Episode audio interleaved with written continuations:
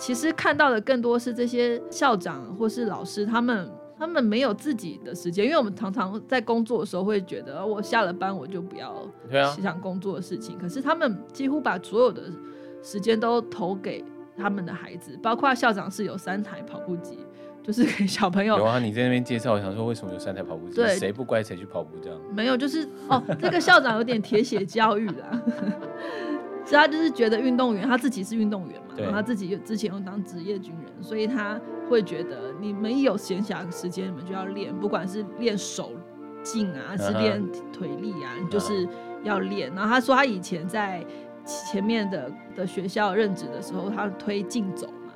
他是规定大家上学都要用竞走的方式，下课去上厕所也要用竞走的方式，然后老老师会在走廊，老师也要竞走，老师不用，老师会抓说，哎、欸，你没有用竞走的方式去上厕所。如果是那个叛逆的小孩子，老师你也要那个竞走啊？对呀、啊，嗯、他对，所以所以他就是把自己全部的时间都奉献给卓西国小孩子们他们的运动或者射箭上面。欢迎光临。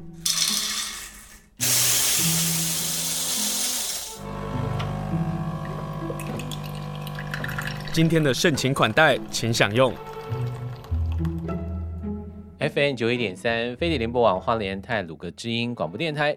今天呢，我们要来分享的是每次他出刊的时候，我们就会来好好介绍的《其来有志》。《其来有志》呢，出到了十第十本了啊、那这一次他们的主题叫“能动花莲”，哦，并不是能动就好，哎，也是有这个意思啦哈。那希望能够。来看看前往美好未来的门票，花莲的人们，这是他们这一次的主题。访问的呢是奇来有志的主编吴萱萱。Hello，萱萱好。嗨，青生好，大家好。这一次为什么想要做运动啊？这跟文化没有什么关系，因为这个奇来有志的刊物 跟文化局，这是文化局的刊物嘛？嗯。哎、欸，对我来说，只要是人活动的事情，应该都算是文化的范畴里吧。是是是是是是是是是，对，也的确人产生了文化，对对，嗯。那我我其实自己默默的，我好像没有正式的跟人家讲，我自己默默的把今年的三期定义成呃花莲迷思三部曲。第一个是无聊，对。第二个是，因为很多人都说花莲人的小孩就是很会运动啊。这真的是迷失，是不是？包括主持人，我就不是一个喜欢运动的人。对，对，那我们下一期已经在筹备的是马吉。为什么人家来花莲都要买马吉？实在是一个很令人好奇的问题。你不是推坑让我写一个稿子吗？欸、然后不叫我写那个六件花莲推荐的欧米亚给名产嘛？对，我就把马吉推掉。对呀、啊，到底为什么？我在看花莲人也没有常去买啊，观光客来一定要去买。对呀、啊，然后回到运动，就是嗯、呃，其实一直回溯到两年前，有一次我坐呃台铁回呃去台北，那一上车我就看到车厢里面有很多穿着棒球队服的孩子啊，那我那时候心里有点。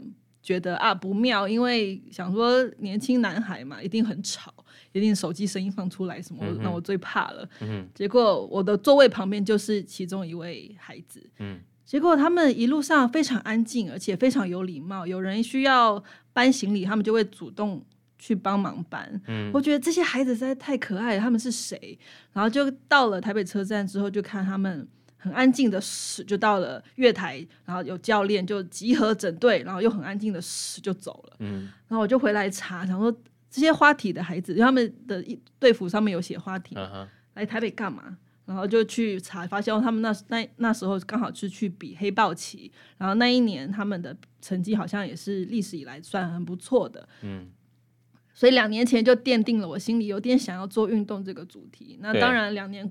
中呃没有机会真的去挖掘，然后呃到了今年，我在想说我要做花莲迷思的时候，想到花莲无聊这个主题，嗯、想到马吉的主题，然后就想还有什么是花莲的迷思？想到、啊、很多人都觉得花莲人或是花莲很多原住民，所以原住民会运动这个刻板印象到底哪里来的？然后到底是因为人的关系吗？还是因为大家是一种社会环境逼的不得不走上很会运动这条路，所以我们就花了一期的时间来做一个初步的讨论。你觉得应该是第二个？你应该觉得是后期吧？当你在初步研究之后，会是第二个吗？对，对，比较偏向第二个，因为我们其实，嗯、呃，像是我或者青盛，我们就是念普通高中，然后好好的升大学，这样长大的，在升学途路途上，然后又是住在城市里，好像选择性很高，甚至我们都还可以去跟。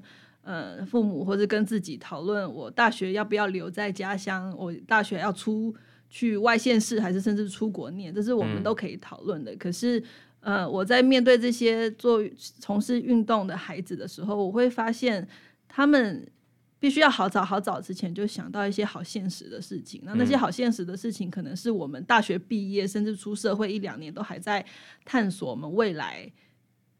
职涯的事情，他们可能国小、国中就要想，因为他们一走错，他们是没有时间再回头去有这个体力再去从事另外一个运动项目了。所以在我们在访问的过程，其实越来越会发现，以及越来越会心疼这些孩子啦，嗯、就他们要那么早就。要去面对这些很现实的东西，嗯哼，这也是我我其实，在地方看这些运动的孩子，有时候会有点不舍的原因，因为有常常会是后天的环境，呃，让他们得要做这样的一个选择，而后天的环境又是不是比较好，或者是有看到他们的辛苦，或者是在环境的呃窘迫下，他们被照顾得很好吗？或者是在一路上有多少人在支持他们？那这是一个环环相扣上的问题，但好玩的是，你在做这期的奇莱有志能动花脸的时候，并没有棒球。对，这个也是一直被问的。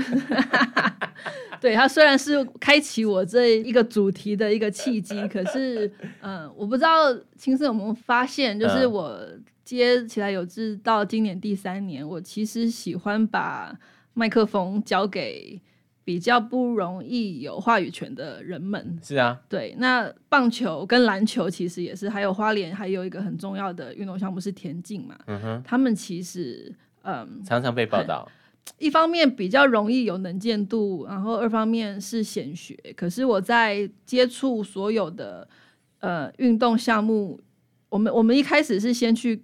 各个国中小去调查他们有没有主推的运动项目，嗯，然后在这个过程中会发现，像是射箭，我们访问的射箭的孩子其实也好值得被关注，他们好厉害哦，他们好可爱哦。可是好像一方面这个项目在台湾就是比较冷门，二方面他们可能又比较安静，他们没有会去经营社群媒体什么的，嗯，所以被看到的更的几率更少，或者是像花莲女足，他们其实。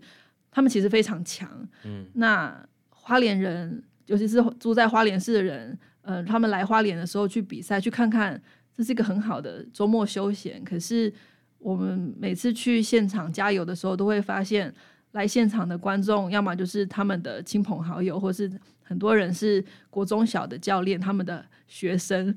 对，然后真的球迷来看的好少哦，对，总是会觉得心疼嘛。嗯，再加上篇幅有限啦，就决定那我把目标还是锁在比较不容易被注意到的运动项目上好了。嗯嗯、对他们虽然不容易被注意到，可是他们都好值得被看到。嗯，好，那我们先谈一下那个花莲女足好了哈。不过在谈花莲女足之前呢、啊，我先问一个问题：你们这次拍摄啊，因为难得有人在那个。嗯被你发现了，封面上。对，你知道他们过去拍大景啊，都是花莲的好山好水啊，然后拍完大景，我就会想，哎，这到底在哪里？怎么那么会拍？到底在哪里拍？那我们是成为在读其他有志最大的乐趣，就是猜这个到底在哪里。这样、哦、太好了。对，那这一次呢，其他有志呢拍大景，然后把大景呢居然都有人。那我在想说，其实这些大景的图啊，会不会也是造成你困扰？到底要选择哪一个做封面？比如说。花莲女足的这一张，嗯、就在那个操场上，然后旁边就是花莲的大山，没错，这个景是别的地方不会有的，没错。那如果把它变成封面，应该很好吧？可是当我在放在封面，这次封面是年轻的女射手们呢，神射手们呢，他们要学射箭，可是他们面对的森林啊，真美，太美了。然后 我就觉得来谈谈这个这个拍照上这一次的好玩的地方啊。这次最好玩的地方其实是这些老师跟我的合作，他们、欸、他们其实好兴奋，嗯，他们听到自己的孩子可以上封面，他们好好开心，对。然后像我们的封底是静浦国小的，其实说是锤球队，就几乎是全校了，因为他们全校就十四个孩子，孩子全部都是校队，对。那还有其中的还有校长，他们就全全校带去。就他们静浦国小是比较在山丘上嘛，对，全校拉拔到那个呃海边，对，然后老师有建议我们哪个点比较好，然后做了这样的拍摄。老师知道哪个点？老师很开心，对，然后还帮我们调时间，因为他们本来早上练习完锤球也会有个第一堂课，然后第二堂课才是体育体育课啊，体育课当然也是继续练锤球。嗯，那因为拍摄的关系，他们就帮我们把第一堂课、第二堂课做个调换，让我们可以。呃，没有没有中断的把它拍完，这样，好棒哦。对啊、嗯，这然后嗯、呃，射箭也是，教练也是帮我们想了好多可以拍的地方啊什么的。嗯、那我们封面的最后的场景是我们选的，可是后来在射箭那一篇里面，我们拍摄的地方就是学校另外一个老师的家，嗯，然后高高塞上的我，很漂亮，有很漂亮的风景，嗯，对，所以就是大家很看重。孩子们被拍摄，然后可以放到封面这件事情，所以一起集思广益，然后找出时间，然后带着孩子们去被拍摄。嗯，就请大家赶快去找找其来有志哦，比如说石雕博物馆啊，或者是花莲的咖啡馆，可能都有放置。那你就先从照片开始看起好了，因为这次的照片好可爱，而且就像你说的吧，当老师或者是家长知道你们要来拍的时候。他们绝对会是高兴的，嗯，而且我在阅读的时候，我就觉得好棒哦。有一件事情是，你们帮这个孩子在某个阶段给留下了他美丽的身影，嗯，然后或者是某个阶段大家集体合照，比如说十四个学生，嗯，然后跟校长这样拍下来。当我看到这个这张照片啊，就是老师跟学生，然后在槌球场上的这个拍照，每个孩子身上还有那个号码布的时候，啊，这张真的是很很美很美的回忆耶，以后超可爱。对，好，这个是在这一次的奇来有志，当然还有介绍很多。那我们就要回到那个花莲女子足球队，嗯、我听过，但我对他们真的不熟。嗯、然后，呃，他们也面对了他们现在所面对的问题。对，嗯，那再提一下刚刚青盛提到的那张照片，他是在。花体的那个综合田径场，也就是花莲女足或是花莲体中学生会练习的地方。我们一般人是没办法进去，对不对？其实，呃，当然在学上课的时间，外人进去比较不好。可是，其实以前的木兰杯女子足球联赛是在花体举办，只是今年花体的这个场馆刚好在施工，哦、所以今年才改到美仑国中。去做呃木兰联赛的主场，对，嗯、那过去都是在花体。那过去因为他们一共呃木兰联赛有六支队伍，台中、呃台北、新竹什么都有，所以每个每个每支球队的主场大家会轮流去嘛。然后那时候就是教练他们跟我说，大家也是说哇，花莲的球场最漂亮。就是因为背后有那个山，对，很好看，真的很漂亮，嗯，对，所以那今年，那我刚刚提到这个地方，其实它算是一个综合田径场，嗯，它并不是一个专门的足球场。那花莲女子足球队过去的成绩其实都非常好，在木兰联赛的六队里面，他们是得到冠军数最多的。可是今年他们面临到一个，应该算是。转型或是衔接期吧，嗯，因为嗯、呃，据说流失了大概六位选手，那六位选手里面可能有两位是呃不踢了，那可能有四位，就是实际的数字我可能讲的没有那么精确，可能大概三四位，他们是被挖角挖走的。那这个挖角也，我们刚刚谈到运动其实比任何职业都还要看现实面这件事情。那被挖角有一个很大的因素，是因为这些选手他们刚好上了大学，可是花莲并没有一个大学是有足球队的。对，那这些孩子他们在大学还想要继续踢足球的话，他们势必要离开花莲。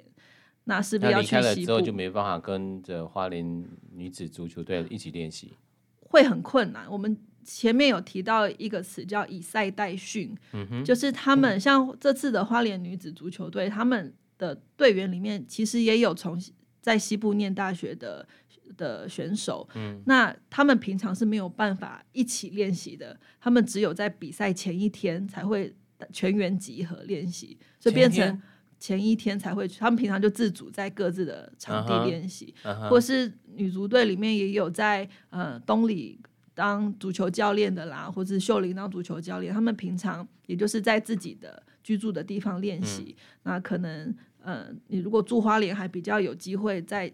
集中一起练习，可是你住在西部，你住在外县市的，就是比赛前一天才会全员集合。嗯，那这样练习起来，默契上面当然会比较大的挑战。对对，那呃，我们刚刚谈到大学，大学没有足球队这件事情，以及办企职业的联赛里面也会有一些社会人士。那这些社会人士要在花莲踢球，他们得在花莲有一份正职的工作，他们没办法靠。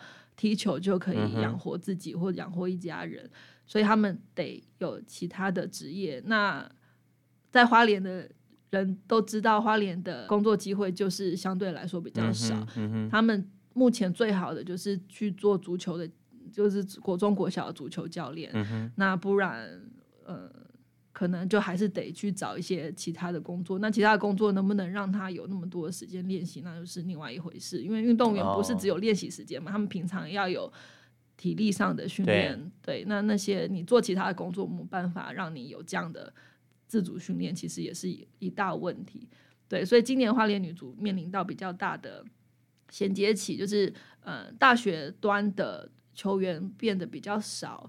那我们在看比赛的时候，当其他队的很大部分的主力球员都是大学生，十八二十岁的人的时候，哦、那那个到打踢到下半场，我们的确会看到体力上会有点。呃，落差跑出来，对，对，那当然我们的球员可以靠经验值，靠他们原本多年来的技术去补强。嗯、那可是如果我们花莲女足队有大学端的选手更多的加入，嗯、那一定会是一个更强劲的队伍啊。嗯哼，所以当体力不足的情况之下，他的防守就会可能就有漏洞，人家就随时在进攻上就攻下了一球，那就会影响到，对不对？所以比如说要谈就是企业赞助也很难啊，因为花莲也没什么。企业可以去赞助一个足球队的行程。对，今年在采访过程，朱教练就跟我提到，台中跟高雄现在都有很完善的呃足球场，嗯，甚至有。就是他们会讨讨论到人工草皮跟自然草皮的那个规格不一样，那自然草皮自然是比较对足球员也比较好，然后整个踢起来也比较好，可是也比较贵。嗯，那好像我我忘记，好像在台中，它除了有人工草皮之外，它甚至有自然草皮的足球场。嗯、对，那他们的在当地练足球的职业球员，他们有很好的球场可以去训练。那可是花莲。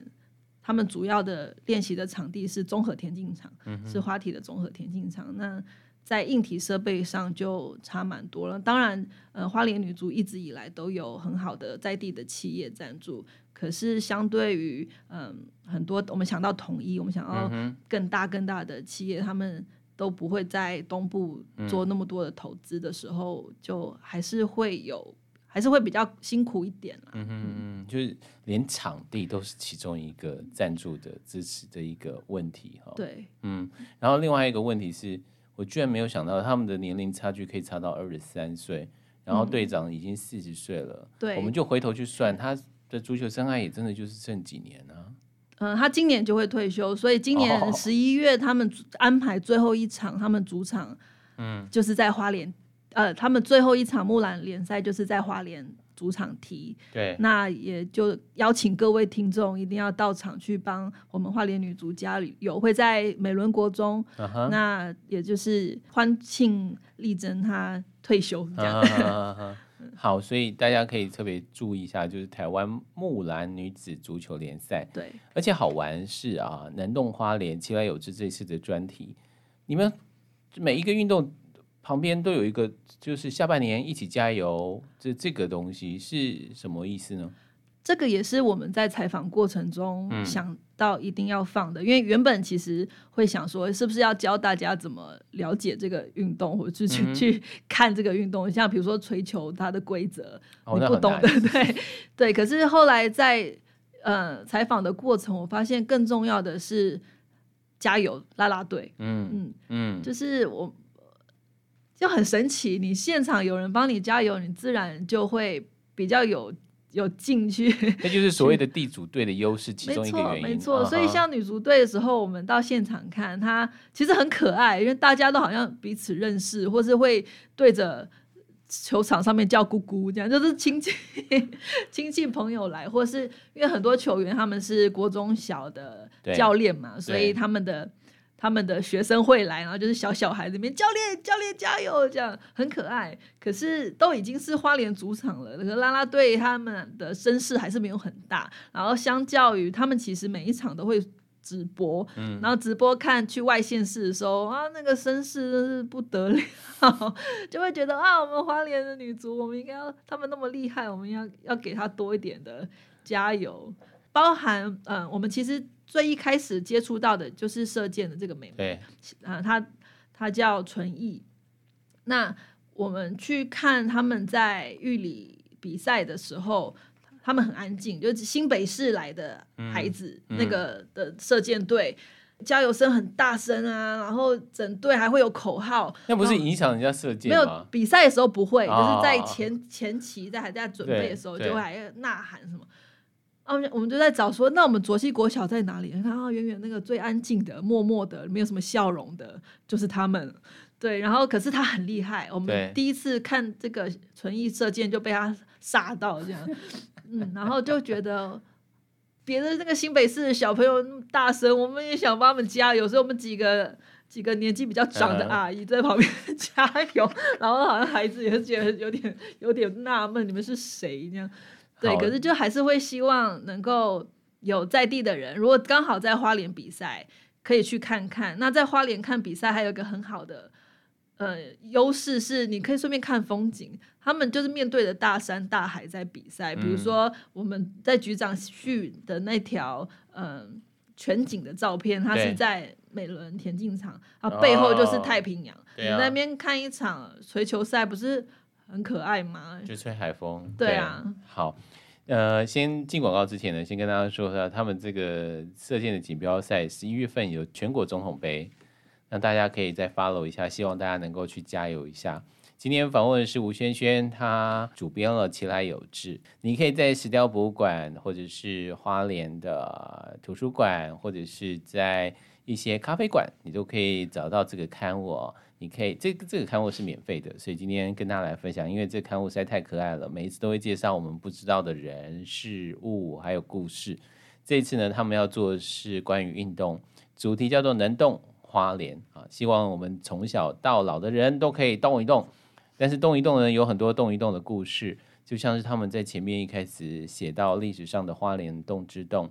我其实就非常谢谢萱萱，因为萱萱她并不是土生土长的花莲人，但她提到了古金水，提到了能高棒球队。那我觉得对于花莲或者对我自己来讲，这两个是很重要、一定要提的。我觉得是英雄的人物。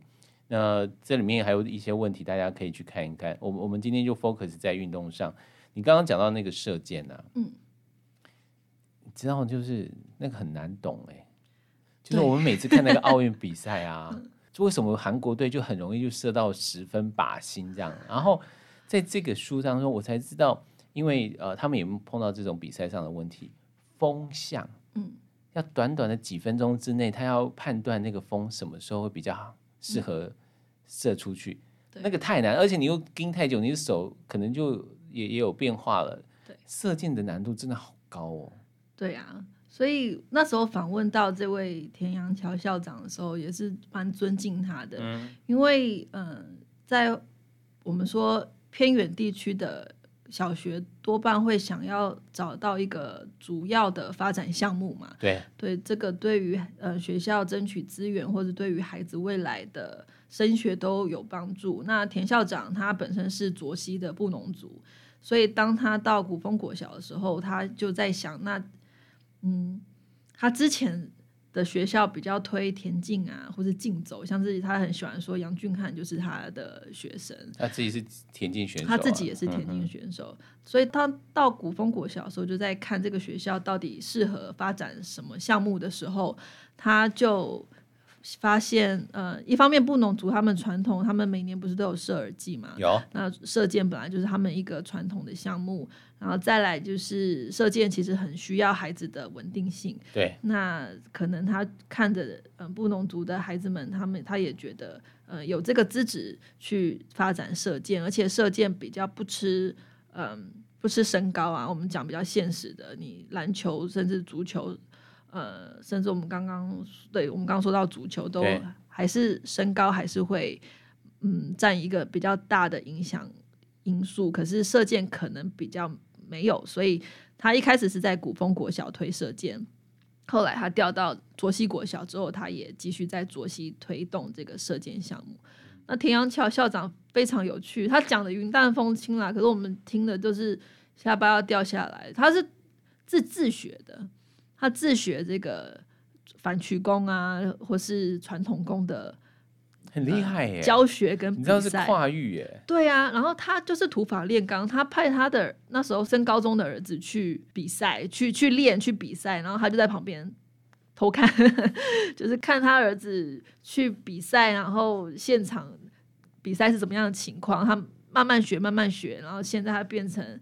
第一把交椅，他根本就是花莲南区推射箭的、uh -huh. 的领头羊了，uh -huh. 等于是对，所以就觉得很可爱。那呃，其实看到的更多是这些校长或是老师，他们他们没有自己的时间，因为我们常常在工作的时候会觉得，我下了班我就不要想工作的事情。可是他们几乎把所有的时间都投给他们的孩子，包括校长是有三台跑步机。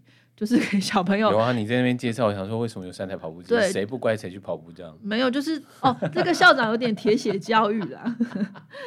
所以他就是觉得运动员，他自己是运动员嘛，然后他自己之前又当职业军人，所以他会觉得你们一有闲暇时间，你们就要练，不管是练手劲啊，是练腿力啊，你就是要练。然后他说他以前在前面的呃的学校任职的时候，他推竞走嘛。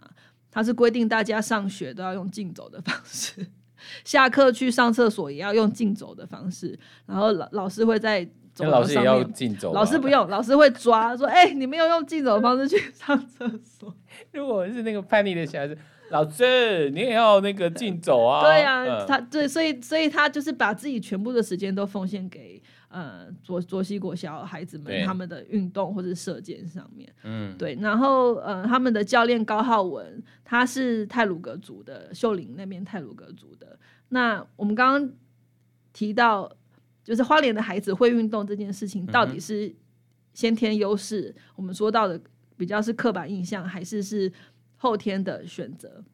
那其实高浩文他自己是，呃，国小的时候，他其实什么运项目都练，哇，对。然后他其实最喜欢棒球，我们也发现你，你当你有个仰望的对象的时候，孩子就会比较想去从事那个运动。那棒球在花莲是显学嘛，甚至有很多棒球明星可能是他们部落出来的，嗯、或是花莲出来的，所以对于花莲的孩子会觉得棒球就是他们要走的路。可是高浩文他要升国中的时候，他的教练就跟他说，棒球。你要出头比较难，因为竞争比较大。对啊。可是既然你沉得住住气练射箭，那你要不要走射箭看看？嗯。所以我一直说到，从走运动这件事情，其实是比什么职业都还要面临现实面的，就是你你在连选择项目，你都不见得是跟随你的最最最终的喜好。嗯。你想的是你未来这个项目能不能带你到。更远的地方，嗯、那的确，这个项目射箭项目让高浩文参加过，代表台湾参加过里约奥运。对，那对于他，他他自己讲，一个偏乡的小孩，怎么会有想到他有一天可以去奥运？那就是他一开始他选择射箭这条路，嗯，算是走对了。那他也讲到为什么他的观察，为什么花莲那么多偏远地区的学校的孩子会走运动？其实有一个很现实面的东西，就是我们在城市的孩子下课，我们大家可以想，父母可以帮他们安排去安亲班，或是学校课后辅导，或是去参加各式各样的才艺班。可是，在偏远地方的小孩，他们下了课之后回家，甚至没有人看他们写功课。那没有人看他们写功课，他们就在街上混嘛。那街上混，你很容易就会学到一些不好的习惯。那家长也不是不知道，所以当学校有一个体育队，他们就把小孩子送过去。对，一方面有人帮你看，二方面如果你成绩好，还可以。呃，还可以对你未来升学有帮助，甚至有些奖金。像我们后面访问到的那个龙舟蜻蜓队的那个卢鸿章，卢卢卢鸿昌那个选手，他就是说，他当他可以把一些得奖的奖金带回家，然后多少帮助到家里的时候，他觉得很开心。嗯，对，所以都是很现实的考量。嗯，但卢鸿昌也面对他将来这个职业的发展的问题。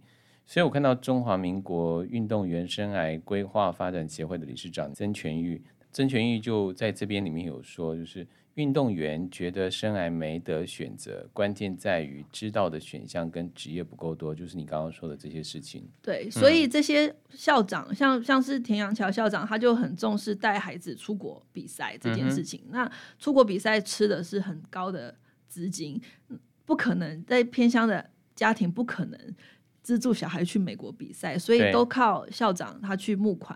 那对我来说，还有另外一件事情，尊敬他的是，如果要要我去募款，我一定不愿意啊，因为那是另外一一件事情嘛。而且我是校长呢。对，可是他他愿意，他因为他觉得这件事情对孩子重要，因为孩子出去了之后，他看到的是别人别的国家他们怎么对待这个项目，甚至是别的国家的运动场馆多干净。像卢鸿昌他们之前，他们教练也带他们去过日本，去算是异地训练。嗯，然后回来之后，他我们就问他有什么观察，他就说就是光光看他们怎么样去经营这个场馆，光看设备环境，对，或是呃很有很一个城市有很好的体育馆或体育场，嗯、下班时间老老少少都在那边运动，是一个很全民的，是一个整个城市的气氛的时候，嗯、他们会。他们会有一些对未来的想法，他们也许未来不见得要继续走选手这一个职业，可是他们看到其他的可能性，所以我我发现我面对这些老师校长的时候，他们其实还蛮注重带孩子们去别的地方，如果不出国，至少去台湾其他地方看看，嗯嗯、看看别的人是怎么样生活，然后。对于自己的未来也比较有想象，因为像静浦国小的老师洪老师，他就有说到，他们称他为一个偏向魔咒，就是孩子，呃，也可能孩子都是这样啊，就是你看着你的爸爸妈妈或是亲戚做什么工作，你就会觉得你以后也是做那个工作。嗯，当你在一个很小的地方，你看到的职业就是。开卡车，或是我不是说开卡车不好，可就是你看的职业是，嗯、呃，开杂货店。他的选项变小了啦，包括比如说我要当呃我要当军人，嗯、他也是在一个无从了解其他行业下的选择。对，嗯，对，所以我对于这些老师教练都无比的尊敬，就是他们他们等于是必须要把自己的呃喜好或是愿望摆在很后面，把。小孩的未来，甚至他们也看不到这个未来，可他们觉得他们是这样走上来的，他们也要让他们带的孩子也走这样的路，去看到更更更可能会更美好的未来。嗯哼，嗯哼。那你刚刚讲到鲁鸿昌啊，嗯、你们就做了这个蜻蜓的访问，嗯、有一个我一定要讲，传家刘慧珠，嗯、对。好可爱，好可爱，而且没有预期说传家就鲤鱼潭那些什么天鹅船啊，划桨的啦，啊，就是那个叶子，对，跟他们有关呢。对，其实我们每我们这次访问四个运动项目，然后每个项目都有一个子篇幅叫土壤里的，因为我们会发现。一开始在访问的时候，就会觉得哦，都是运动选手自己本身的努力呀、啊，啊、然后就是想到一些运动的电影那种热血激昂。啊、可是后来会发现，就我们刚刚讲到的教练、嗯、呃、校长或是家长，他们都是我们看不到运动员背后的支撑，可是却是对运动员能不能够长成一个职业的运动员，或是能不能在原生的土地长出来一个很茁壮的植物。很重要的养分。嗯、那除了这些，他们直接接触的教育环境或者家庭环境，其实还有更多，像是女足队来陪练的那些社会人士，嗯、或是跟还有一个是外国人的韩国人叫欧巴，对，或是天鹅船，他他们在鲤鱼潭，他们的场地，我们可以想象这些天鹅船的商家，他们使用的场地就是那个鲤整个鲤鱼潭，对啊，那他们的场地是跟。花体的蜻蜓龙舟队是重叠的，对啊，那一定会有利益上的冲突嘛？对啊，所以我就很好奇，那问先是问教练端，他们都说，嗯，都会协调好啊，因为一定要共生嘛，你不能说我的选手要练习就不让人家做生意，人家一辈子在这边养家活口的，他们不可能为了你停生意。那怎么共生？他就说，嗯，先是问教练这边啦，他们就说，呃。可能他们有比赛或是在练习的时候，船家会提醒客人要尽尽量避开啊什么的，或者是比较好笑的是，他们有一个项目是开快艇嘛，就带带客人开快艇游湖，然后开快艇的时候就会有导游嘛，然后就会跟船上的客人说：“来，大家看十一点钟方向，那些正在划龙舟的是我们的选手，金牌选手什么的。”对对对，对，我觉得那个画面实在太可爱，然后。哇，那个快艇的所产生的浪也会造成伤害，其实会，其实会。可是教练就说那没办法，他他有试着跟船家说，那你那个不要开那么快，然后船家就说开不快就不叫快艇，然后那你不要开那么大范围，啊不大范围就不叫游湖啊。对，可是后来我就想说，那我实在太好奇这些船家怎么看这些孩子了。有张照片就是同时有。在划龙舟的，跟同时有天鹅船，然后一边是职业的运动选手很奋力的，那另外一边是观光客很悠闲的，的。对，对，我觉得那画面实在太可爱，所以我就去找了天鹅船的船家。嗯、那这个阿姨啊，慧珠阿姨，她。我就说，那你们一开始，嗯、呃，有去有开协调会啦，就是当当初，呃，花体他们决定要把鲤鱼潭当做主要的训练场地的时候，他们有跟当地的商家，呃，开协调会。嗯，我说当场没有人反对嘛，嗯，就慧珠阿姨就说没有啊，花莲的小孩我们当然要支持，就靠他这句话，我就决定一定要访，那一定要上稿，一定要，而且他说啊。因为他们还主动提起了他们的教练哦，就是侯鸿章。他说侯教练呢，刚开始呢还没有成名的时候，也是处处找机会，还要筹措出国比赛的经费。他的辛苦我们都看在眼里，就像看着自己的孩子成长的心情一样。你知道我看到这段就热泪盈眶了哦，懂？对呀，对呀，嗯。所以，所以一个运动员的滋养，他其实靠好多这种看不到的力量。对。对那今天访问的是吴萱萱，我希望我们的听众呢能够去翻这本，然后也也去拿这本，我们一起成为那个看不见的力量。也许有一个孩子他在比赛，然后我们去加油，他听到我们乡亲他的加油，他可能那个射的箭可能稳一点，然后球可能踢得更准一点，然后就得分了。对他来讲，乡亲的支持是很重要的。但我更希望啦，如果有能力的。可以更多的去了解一下他们可能哪些经费的资源，出国或者是跨县市比赛，其实住宿、交通费都是费用。我们一起来呵护我们的孩子，就像是里头的船家刘慧珠姐姐哈，她的那个心情。那今天非常谢谢萱萱跟大家来介绍《其来有志》的第十集《能动花莲》，她说的前往美好未来的门票。好，今天非常谢谢萱萱喽，谢谢，谢谢。